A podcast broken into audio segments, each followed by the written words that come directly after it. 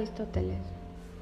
La filosofía occidental se sienta en la obra de los tres grandes filósofos griegos de la antigüedad, Sócrates, Platón y Aristóteles.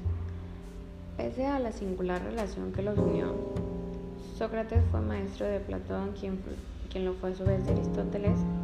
La orientación de su pensamiento tomó distintos caminos y correspondería a Aristóteles culminar los esfuerzos de sus maestros ejercer la influencia más perdurable no solo en el terreno de la filosofía y la teología, sino prácticamente en todas las disciplinas científicas y humanísticas. De hecho, por el rigor de su metodología y por la amplitud de los campos que abarcó y sistematizó, Aristóteles puede ser considerado el primer investigador científico en el sentido moderno de la palabra. Algunos ejemplos pueden dar idea de hasta qué punto Aristóteles estableció las bases que configurarían el pensamiento europeo. Las teologías cristiana y musulmana del, medioevo asumieron su metafísica, la física y la astronomía. Se mantuvieron vigentes hasta el siglo XVII sus estudios zoológicos hasta el siglo XIX, la lógica hasta el siglo XX, sus apenas 50 páginas sobre estética se siguen debatiendo en nuestros días. Su incuestionada autoridad, reforzada desde la Baja Edad Media por el aristotelismo, llegó incluso a frenar el desarrollo de la ciencia. De tomarse este hecho, como una acusación habría que dirigirla no al filósofo, sino a sus dogmáticos seguidores. Pero más razonable es tomarlo como ilustración de la sobrehumana magnitud de su impronta y del abismal adelanto que representó su obra.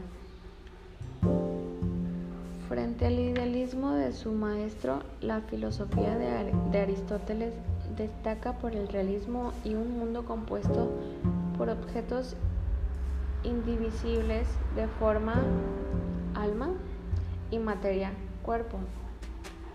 La realidad de este compuesto se estudia a través de la metafísica, que determina, según el autor, las 10 categorías que conforman el ser. La sustancia, la cantidad, la relación, el tiempo, el lugar, la cantidad, la situación, la posesión, la acción y la pasión. Aristóteles cree que estas criaturas incluyen en su naturaleza el principio del reposo y el movimiento, siendo este último su principal motor de cambio. La ética aristotélica se basa en el eudemonismo, un concepto que representa la justificación de todo aquello que sirve para alcanzar la felicidad. Términos como el hedonismo, el letoicismo o el utilitarismo podrían pertenecer a este pensamiento. El objetivo del ser humano es plenamente feliz un destino que solo podemos lograr a través de la búsqueda del conocimiento y la razón. Mientras que la política es para Aristóteles, la ciencia práctica es más importante de todas, pues no busca una dicha individual, sino colectiva.